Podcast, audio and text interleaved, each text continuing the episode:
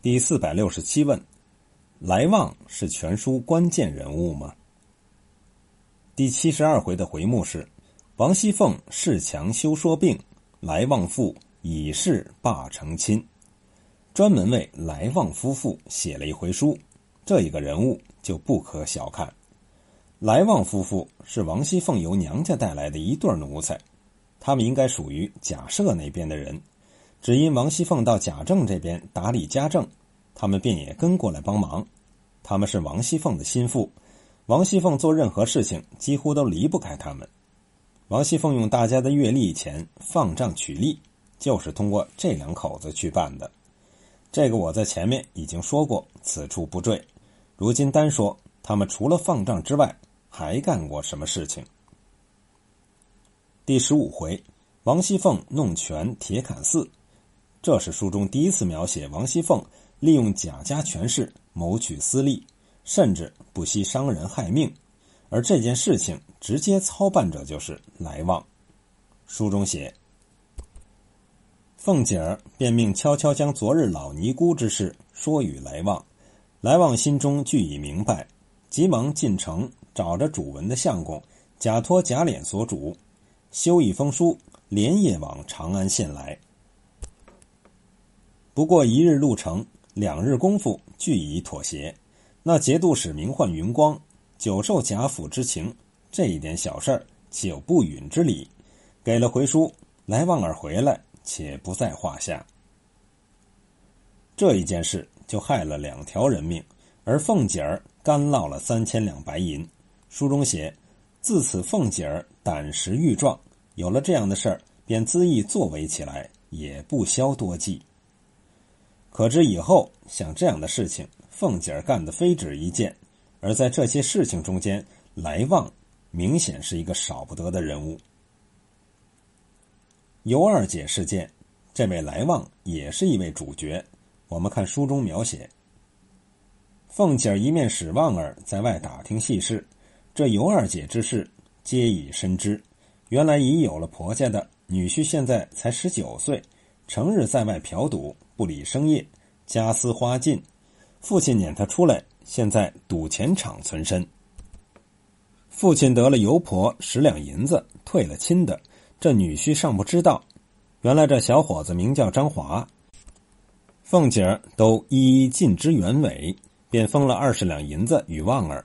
敲命他将张华勾来养活，着他写一张状子，只管往有司衙门中告去，就告脸二爷国孝家孝，被指瞒亲，仗财已逝，强逼退亲，停妻再娶等语。这张华也深知厉害，先不敢造次。旺儿回了凤姐儿，凤姐儿气得骂：“赖狗扶不上墙去的种子！你细细的说给他，便告我们家谋反也没事儿的。”不过是借他一闹，大家没脸。若告大了，我这里自然能够平息的。旺儿领命，只得细说与张华。凤姐又吩咐旺儿：“他若告了你，你就和他对词儿去，如此如此，这般这般，我自有道理。”旺儿听了，有他做主，便又命张华状子上添上自己，说：“你只告我来往过户，一应调唆二爷做的。”张华便得了主意，和旺儿商议定了，写了一纸状子，次日便往督察院处喊了冤。察院坐堂看状，见是告贾琏的事，上面有家人旺儿一人，只得遣人去贾府传旺儿来对词。青衣不敢擅入，只命人带信儿。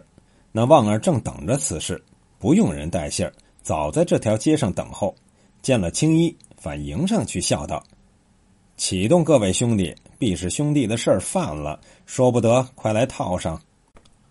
众青衣不敢，只说：“你老去吧，别闹了。”于是来至堂前跪了。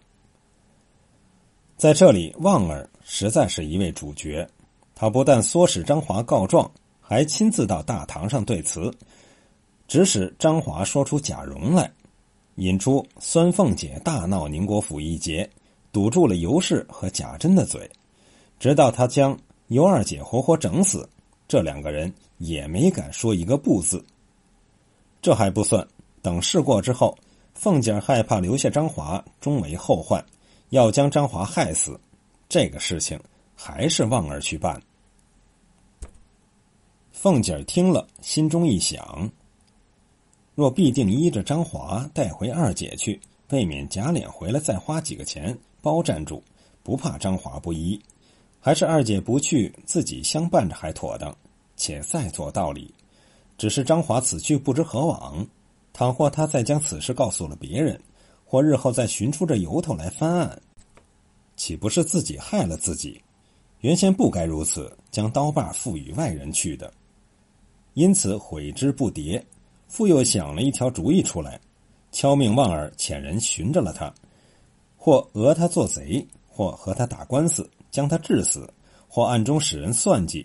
误将张华致死，方剪草除根，保住自己的名誉。望儿领命出来，回家细想：人已走了，完事儿，何必如此大作？人命关天，非同儿戏。我且哄过他去，再做道理。因此在外躲了几日，回来告诉凤姐儿，只说张华因有了几两银子在身上，逃去第三日，在京口地界。五更天已被劫路打闷棍打死了，他老子虎死在店房，在那里验尸掩埋。凤姐听了不信，说：“你要扯谎，我再使人打听出来，敲你的牙。”自此方丢过不究。根据此前七十二回书的描写，王熙凤最终落败，有两件事可以成为直接导火索：一个是违规放账取利。一个是害死尤二姐，这两件事情都是来旺实际操作的，深知底里，他不招供，万事皆无；他若招供，天塌地陷。何况在第七十二回，他又依仗贾琏凤姐之事，强说彩霞做他的儿媳，而彩霞又是赵姨娘以为绑臂的唯一亲近之人。当彩霞听说来旺求婚之事，便让他的妹妹小霞。来找赵姨娘想办法，赵姨娘和贾政说了，只是因偶然事件没能说得彻底。如若来旺将彩霞强娶进门，彩霞抗婚自寻短见，则赵姨娘必会怀恨在心，或是亲自出面，或是唆使他人出头状告来旺。来旺再供出贾琏和凤姐儿，则真如导致甄士隐落败的那一场大火。于是接二连三。牵五挂四，将一条街烧得如火焰山一般。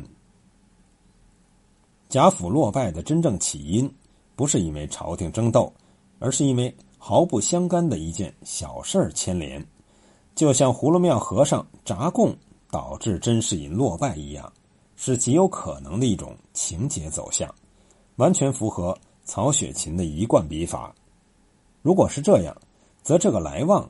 就成了全书一个非常关键的人物。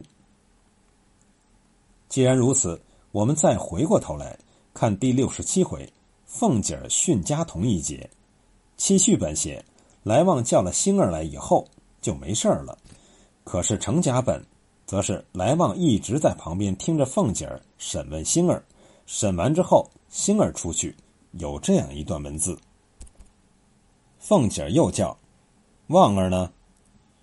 旺儿连忙答应着过来，凤姐儿把眼直瞪瞪的瞅了两三句话的功夫，才说道：“好，旺儿，很好，去吧。外头有人提一个字儿，全在你身上。”旺儿答应着也出去了。很明显，程甲本的补作者看出了来旺与凤姐儿的这种非同寻常的关系，方才加上了这一笔，这一笔。就显得较之气续本的补笔更接近原著了。